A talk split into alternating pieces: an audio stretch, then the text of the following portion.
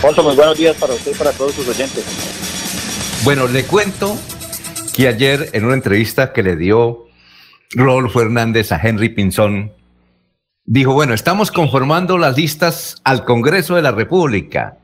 Habrá listas de representantes a la Cámara en 32 departamentos por la Liga y habrá lista al Senado por la Liga. Todas las listas serán cerradas. Le quiero dar la primicia, dijo Rodolfo Hernández. El segundo en la lista al Senado, que será cerrada, es Emiro Arias. Queremos preguntarle cómo recibe y cómo se logró esa unión entre la Liga y su movimiento político. Alfonso, pues mira, estamos ahí en conversaciones con mucha gente. Incluso esta semana estuvo aquí en la ciudad Roy Barreras, me invitó a hablar con él. He hablado también por el otro lado con Juan Fernando Cristo, que están ahí eh, en las coaliciones, en las dos coaliciones que se están moviendo a nivel nacional. Una que la encabeza el Partido Verde y la otra que la encabeza eh, el petrismo. nosotros que hemos perfilado, pues hemos perfilado la intención de ir al Senado de la República, pero lo que estamos tratando de hacer es de no de no volver, digamos, al redil de los partidos políticos alternativos o de izquierda y tratar de... ¿Aló? Sí, sí, lo estamos escuchando. Siga, siga. Y, tratar de y tratar de, de conservar medianamente la independencia en los movimientos de carácter ciudadano o los movimientos significativos de ciudadanos. En ese sentido nos hemos encontrado con Rodolfo Hernández, en varias oportunidades hemos estado conversando, analizando la situación nacional y analizando la situación regional y creemos que debemos darle una fuerza importante a los temas de Senado y Cámara porque eh, en la correlación de fuerzas de los partidos tradicionales y de la politiquería en el departamento, pues ellos tienen todo, tienen casi todas las, los, las cámaras y tienen todos los senados del departamento y enfrentarlos en los procesos regionales pues resulta mucho más difícil cuando ellos tienen amalgamada esa, esa gran, ese gran acumulado eh, de fuerza política en el departamento sin que haya una, un contrapeso a eso. Entonces, la decisión es enfrentarlos en el 2022, tratar de quitarles las mayorías en Senado y Cámara en las representaciones del departamento y empezar a, derrotarlos de esa manera. Esa, esa, ese escenario para nosotros es mucho más interesante que irnos hacia unas, eh, hacia unas listas de coalición donde allá hay unos problemas internos históricos. Desde los años 70, la pelea de la izquierda tradicional con otros sectores de izquierda, y por medio de eso, pues está la gente sin que haya una propuesta clara de cómo resolver los graves problemas del país. No estamos diciendo con esto que no sean válidas ese tipo de coaliciones, por supuesto que son válidas, pero creemos que para la región, para el departamento, es mucho más interesante consolidar una fuerza a partir de, Cámara de Representantes y a partir de Senado que logre empezar la derrota de los dos clanes políticos que tienen azotado el departamento por casi 30 años, que es la familia Aguilar y la familia Tavera. En eso estamos. Esas son las conversaciones que hemos adelantado. Ahí vamos. Vamos a ver cómo, cómo avanzamos también con esos temas.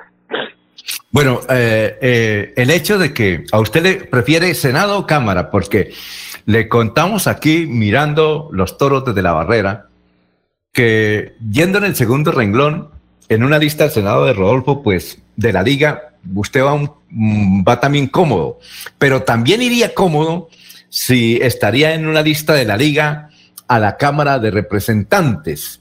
Eh, eh, ¿En cuál de las dos se sentiría mejor usted? Es que es que, pues, pues eh, digamos, en el sentido común, ir de cabeza de lista de Cámara sería garantizado completamente, pero les repito, ¿qué hacemos todos siendo candidatos a Cámara y dejando los espacios de Senado a los, a los representantes de las fuerzas tradicionales? Si no empezamos a pelearles eso. O sea, ese es un poquito un camino más difícil porque de todas maneras la lista, la lista de Senado cerrada no es que estemos diciendo que vaya a tener un hoy. O sea, es un camino difícil. O sea, lograr 650 mil votos o 700 mil votos es bastante difícil pero escogemos ese camino porque la fácil es meternos ahí, sacar dos representantes y, que ellos se queden con cinco representantes a la Cámara y se queden con los cuatro o cinco senados que tienen.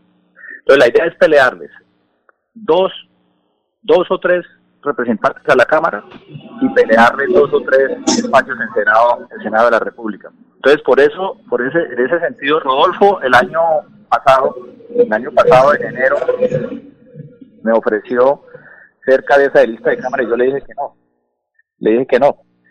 Porque realmente lo que nosotros estamos pretendiendo es generar un proceso muy fuerte en la región que conduzca a generar un gran movimiento regional donde nos encontremos con, personas de diferentes tendencias políticas, eso sí, para tratar, como le digo, de amalgamar una gran fuerza que sea capaz de derrotar los clanes políticos. La urgente necesidad de recuperar el departamento, de eh, la tenaza que tienen estos sectores políticos que han sido un desastre, si miramos el contexto en las cifras, en las estadísticas, en los indicadores de desarrollo humano y en los agregados macroeconómicos en lo que tiene que ver con el Producto Interno Bruto de la región. Entonces, hacia esas cosas es que queremos ir. Yo generalmente no escojo el camino más difícil, le, cuento y ustedes lo saben. En la campaña de la gobernación me hicieron mil ofrecimientos, desde la campaña de Leonidas, la campaña de Ángel Hernández, la campaña del Bueno, y todo lo rechacé. Me fui sabiendo que no iba a ganar, pero me fui con la decisión de construir una fuerza política regional que sea coherente, que le permita a los ciudadanos tener, tener confianza y en eso estamos empeñados, Alfonso. Nos, recuerda, Emiro, ¿cuántos votos usted sacó para la gobernación? Cerca de 40 mil votos, Alfonso. Pero le voy a contar una, una anécdota que me la, me la dijo me la dijo Roy Barreras esta, este, este lunes. Dijo, hombre, usted sacó 40 mil votos de 40 mil personas que votaron por usted sabiendo que usted iba a perder. O sea, la gente sabía que usted iba a perder, pero usted los convenció tanto que terminaron votando por usted. Y eso, según dice Barreras, la interpretación es el voto, un voto duro. Un voto activo. A ver, Laurencio. Señor Emiro Arias, buen día. Sin embargo, para lograr ese umbral, usted lo dijo, hay que salir con 750 mil en el partido. Sería como recuperar lo que fue antes Opción Ciudadana de Luis Alberto Gil, que fue un partido que nació en Santander, creció pero también se acabó porque no lograron los votos que se requería. Ustedes no están corriendo un enorme riesgo también porque la cifra repartidora está muy elevada también y el umbral y además dónde tienen los recursos porque esto no es en bicicleta, esto toca meterle mucha gasolina para lograr Senado y Cámara.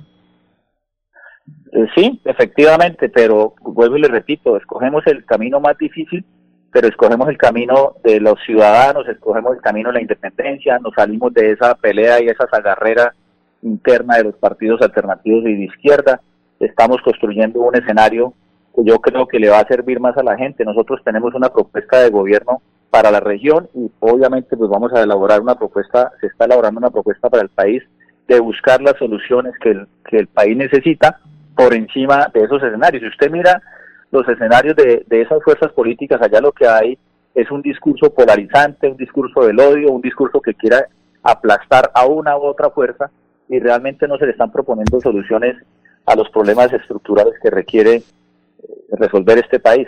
De tal manera que escogemos ese camino. Por supuesto que tenemos el riesgo de no tener los votos necesarios para tener el, el umbral y tener personalidad jurídica y ganar el Senado.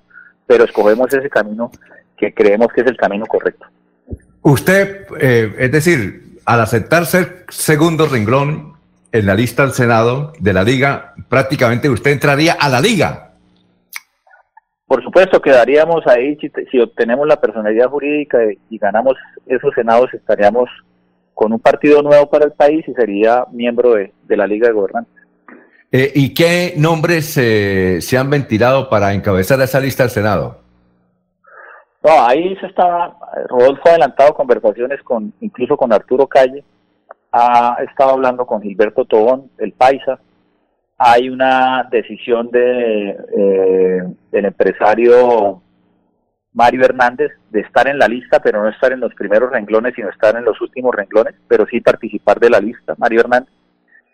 Eh, y entre esas otras personalidades, iremos mirando otras personas a nivel nacional para, para hacer el, encabezado de esa lista y que sea una lista de mucha opinión, de mucho voto de opinión, e irnos hacia las regiones a conformar las listas de Cámara. Estamos en eso.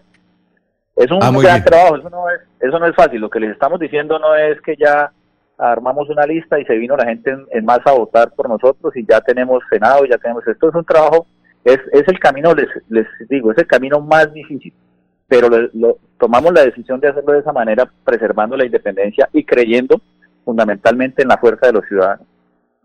Muy bien. Eh, eh, Emiro, muchas gracias, eh, Emiro Arias, por haber estado aquí analizando esta información política de primer orden, que es su vinculación a la Liga. Muy amable, que pase un buen día. Un abrazo, muchas gracias.